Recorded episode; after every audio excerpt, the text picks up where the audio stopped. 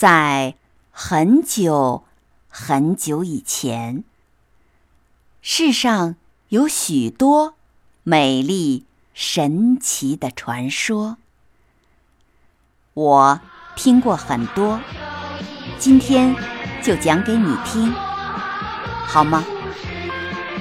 欢迎收听欧福云讲神话故事。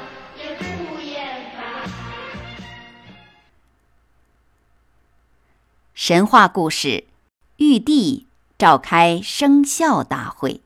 上集。玉皇大帝为了排定生肖，决定在天庭里召开一个选生肖大会，因此向各种动物发出了一道召开生肖大会的圣旨。那时候。猫和老鼠是很要好的朋友。猫喜欢打瞌睡，所以在开大会的前一天，预先和老鼠打招呼，说：“鼠弟，明天去开会的时候，当时我睡着了，请你叫我一声好不好？”老鼠拍着胸脯说。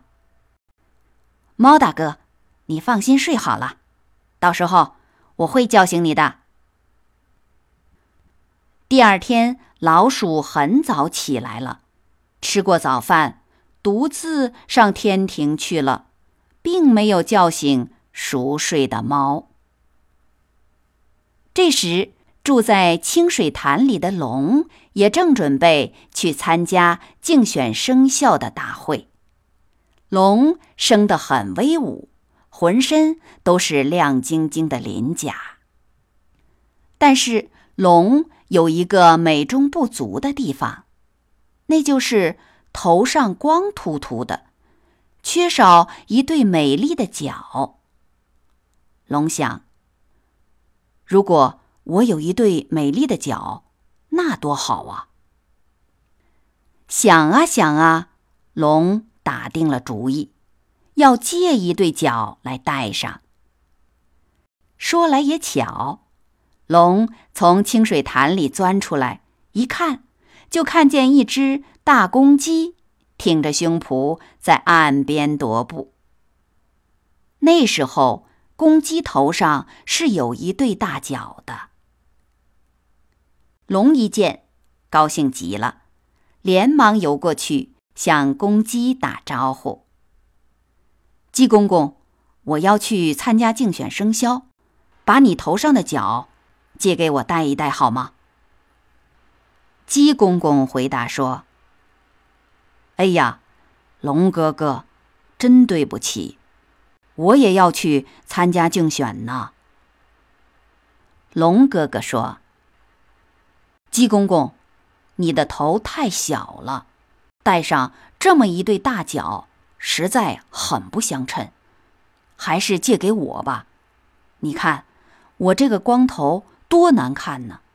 要是有一对像你一样的脚，才好看。就在这时候，从石缝里钻出来一条爱管闲事的蜈蚣，插嘴说：“鸡公公，你就把脚借给龙哥哥吧。”如果你不放心，我来做个保人，怎么样？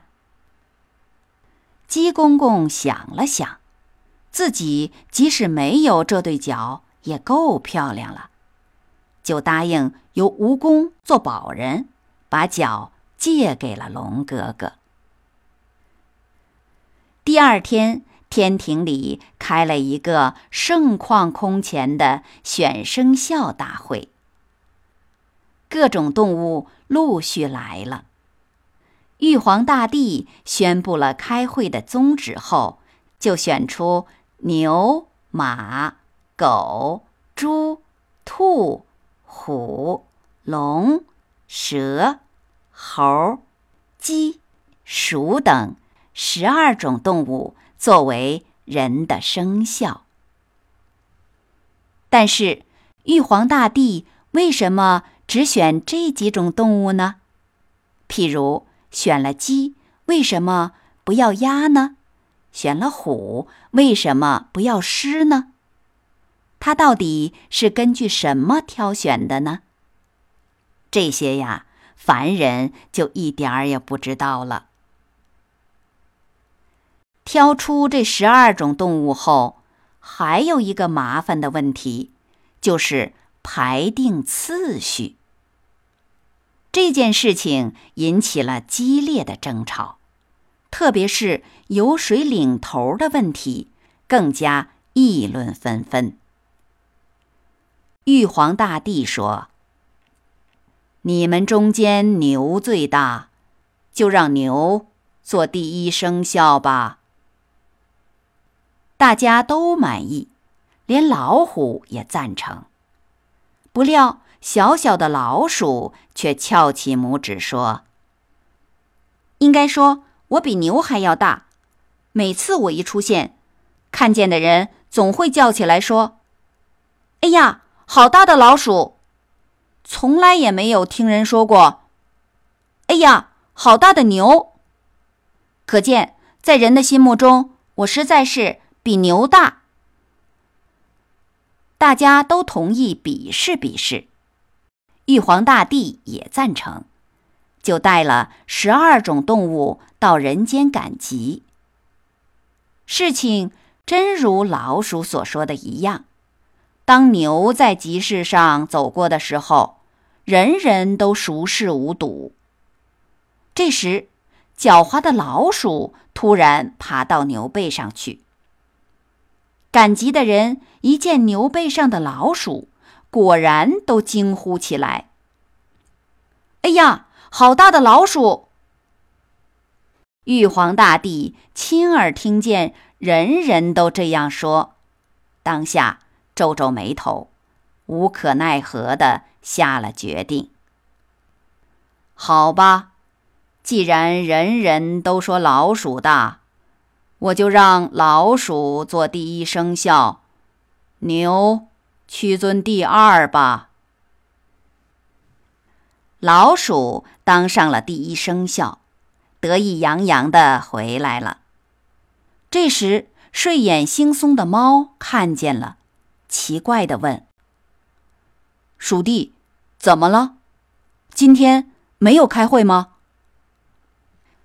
老鼠神气活现的回答：“你还在做梦呢！大会早已开过了，有十二种动物当上了生肖，我是第一名。”猫大爷着实吃了一惊，圆睁着两眼问：“那你？”为何不叫我一道去呢？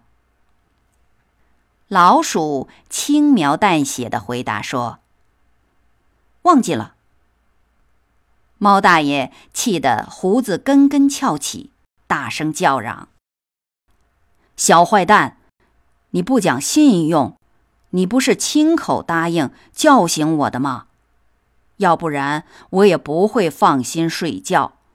你耽误了我的一件大事儿。”我要跟你算账。老鼠一点也不肯认错，满不在乎地说：“哼，有什么账可算呢？叫你是情分，不叫你是本分。我又不是你的跟班。”这一下可把猫大爷气坏了，他呼哧呼哧地喘着气，突然把牙齿一磨，扑上去咬住老鼠的脖子。老鼠只把后腿蹬了两下，滋滋叫了两声，就断了气。从此，猫和老鼠成了死对头，直到现在还是这样。好了，感谢你收听玉帝召开生肖大会上集。我是浮云，我们下集中。再会。